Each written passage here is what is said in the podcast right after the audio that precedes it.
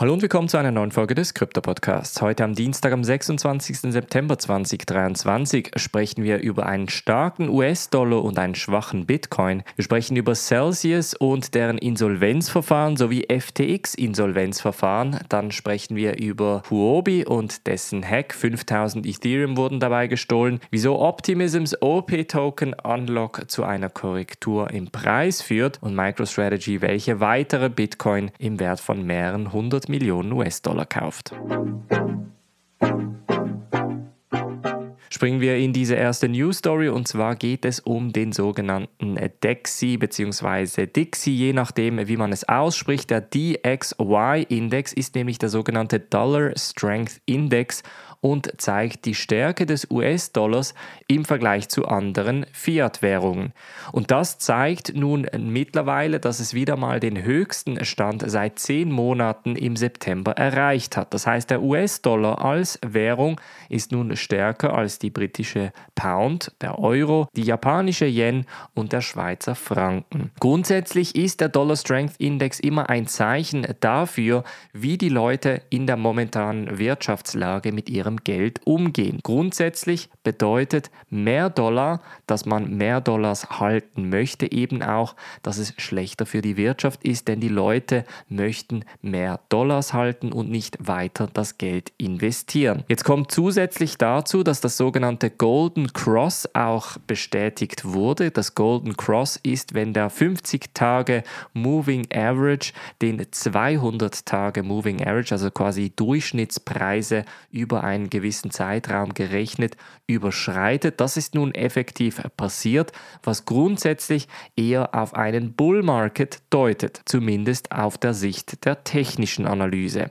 Jetzt haben wir natürlich makrosituationmäßig immer noch die Situation, dass die Leute sich in einer Rezession fürchten, dass die Inflation immer noch ein Problem ist und dass momentan natürlich die Zinsen für die US-Staatsobligationen etwa bei 4,6 Prozent sind. Das bedeutet, dass natürlich die Leute eher in diese US-Staatsobligationen investieren als in sogenannte Risk-on-Assets wie zum Beispiel Aktien oder eben Bitcoin. Das heißt, die technische Analyse zeigt zwar einen Bull Market voraus, allerdings ist momentan halt das Interesse in Risk-on-Assets zu investieren einfach noch nicht da. Mehr Geld im Umlauf ist tendenziell etwas Positives für den Bitcoin-Preis, allerdings eben kommt es auf die Makrosituation an. Wir wissen jetzt in den kommenden Monaten noch nicht genau, wie sich die Fed entscheiden wird, ob sie Zinsen nun weiter anheben wird oder eben auch reduzieren wird. Überraschenderweise haben viele im September eigentlich mit einer Korrektur der Zinsen gerechnet. Das ist jetzt nicht passiert. Das heißt, die Fed behält sich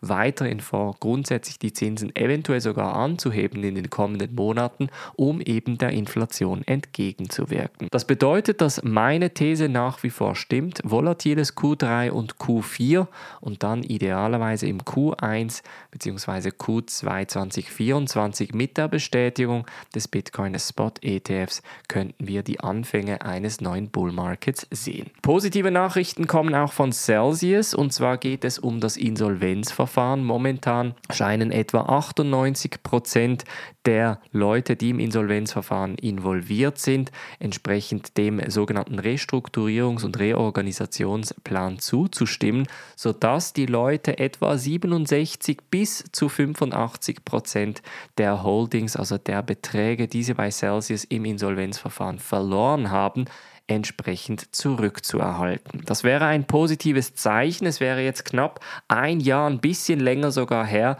dass schlussendlich das Insolvenzverfahren einberufen wurde. Und das könnte bedeuten, dass doch einige Leute wieder an ihre Kryptobeträge rankommen. Wir bleiben gleich im Thema Insolvenzverfahren, sprechen jetzt noch über FTX, denn diese Woche läuft die letzte Chance auf den Schadensersatz bei der FTX-Börse. Das heißt, wenn du Gelder bei FTX hattest, die du nicht entsprechend auszahlen lassen konntest, dann solltest du schleunigst den ganzen Prozess durchmachen, um deine Gelder entsprechend im Schadensersatz zumindest zu melden. Wie viel Geld du da entsprechend zurückbekommen kannst, das ist natürlich die ganz große Frage. Das werden wir sehr wahrscheinlich in den kommenden Monaten dann mit entsprechenden Zahlen sehen. Parallel dazu läuft ja auch der Gerichtsfall gegen Sam Bankman-Fried, den ehemaligen Gründer und CEO von der FTX-Börse. Das heißt, du kannst dich im Portal, in dem sogenannten Claims-Portal, entsprechend melden, anmelden und musst da durch einen sogenannten KYC-Verfahren durchlaufen,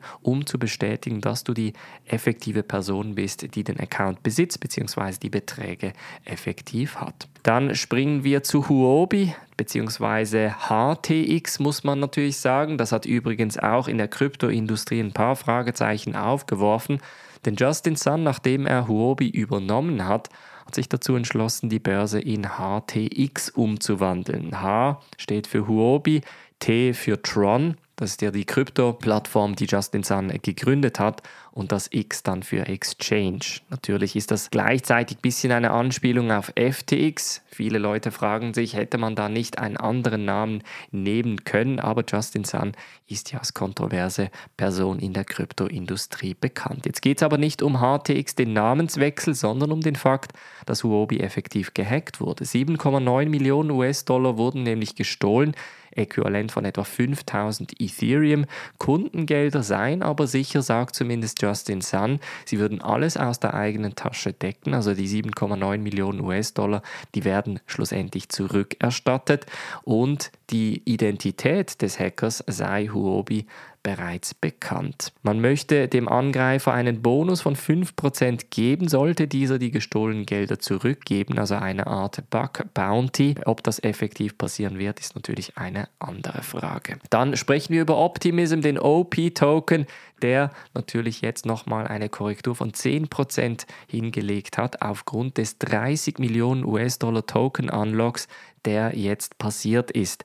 Und zwar ist das natürlich auch ein gradueller Token-Unlock, welchen wir immer wieder sehen werden, sei es monatsweise oder quartalsweise. Und dabei korrigiert der Optimism OP-Token nochmal. Ganz wichtig hierbei, ich habe für die Mitglieder ein Video gemacht, bei welchem ich auch über die Layer 2 Lösungen spreche und inwiefern man seine Wetten oder sag mal seine Investments positionieren sollte für einen allfälligen Bullrun, der in den kommenden Monaten kommen könnte und was die L2 dafür eine Rolle spielen. Ob du da in Optimism Arbitrum oder etwas ganz anderes investieren solltest, das bespreche ich in dem Video. Und zum Schluss sprechen wir noch über MicroStrategy, denn die kaufen weitere Bitcoins und zwar im Wert von 147 Millionen US-Dollar. Sie halten nun insgesamt 158.000 Bitcoin. Und jetzt fragen sich einige Leute, ist das nicht ein bisschen viel? MicroStrategy hat in den letzten Monaten immer wieder Kritik eingefahren, weil sie eben entsprechend viel Bitcoins halten. Genau zu sein sind es sogar 0,754 Prozent der gesamten Bitcoin, welches schlussendlich existieren. Ich kann mir sehr gut vorstellen, dass MicroStrategy da genau 1% erreichen möchte und dass sie deshalb eben auch graduell einkaufen. Ihre Kostenbasis ist dabei ein bisschen reduziert worden. Also im Durchschnitt haben sie Bitcoins für knapp 29.000 US-Dollar gekauft. Die letzten 147 Millionen von vor ein paar Tagen, die haben sie zu einem Durchschnittspreis von 27.000 US-Dollar gekauft. Ganz wichtig hierbei ist auch zu verstehen, dass MicroStrategy diesen Kauf meistens direkt abwickelt, einfach sehr, sehr graduell. Das bedeutet meistens eben kein OTC-Einkauf, sondern wirklich Einkauf via Börse, allerdings eben via quasi pro Plattform, bei welchem graduell die Bitcoins eingekauft werden. MicroStrategy scheint nach wie vor sehr überzeugt Bitcoin zu sein und investiert natürlich neben Bitcoin auch in grundsätzliche Infrastruktur von Bitcoin, das heißt auch in eine Skalierungslösung bzw. das Lightning-Netzwerk. Das war's von der heutigen Folge. Wir hören uns morgen wieder. Macht's gut und bis dann.